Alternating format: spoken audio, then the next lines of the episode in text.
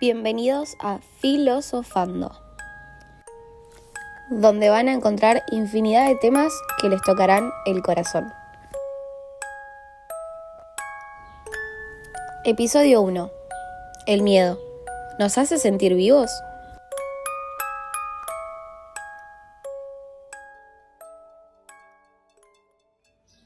¿Qué sabemos sobre el miedo?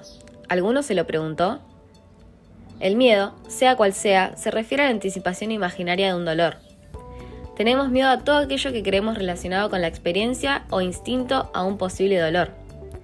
Por ejemplo, si nos tropezamos y nos estamos por caer, voy a sentir miedo por instinto.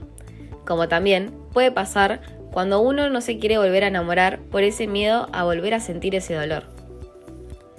Todo lo podemos relacionar con todo. A Nietzsche, por ejemplo, le parece que el miedo impide que la verdad sea comunicada.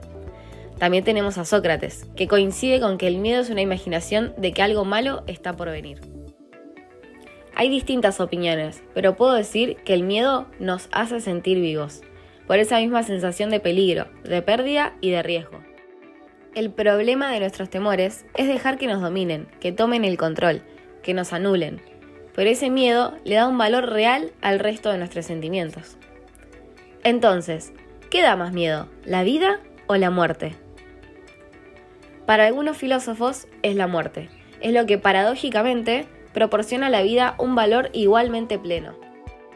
Para otros, es la propia vida la que, absurdamente abocada a la muerte, nos condena a esta pasión inútil, meramente deportiva, de hacernos sentir que nos deshacemos, insignificantes en el tiempo. Siendo así, ¿qué podríamos hacer cuando el miedo nos invade? Hay muchos tips en Google, por ejemplo, uno de ellos es saber que nadie espera que uno tenga el éxito o fracase. Uno tiene que perseguir sus sueños sabiendo que nadie le importa demasiado lo que haga uno.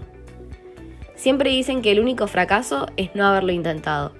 El único modo de vencer el miedo es, en fin, el conocimiento, la mera acción o la voluntad impulsiva de vencerlo. Solo si conocemos las causas objetivas del propio dolor y ajeno, aprendemos a prever lo imprevisible. Filosofar, atreverse a pensar el mundo es la condición necesaria y hasta suficiente para transformarlo. Soy Lucila Salazar. Gracias por haber escuchado el primer episodio de Filosofando. Los espero la próxima.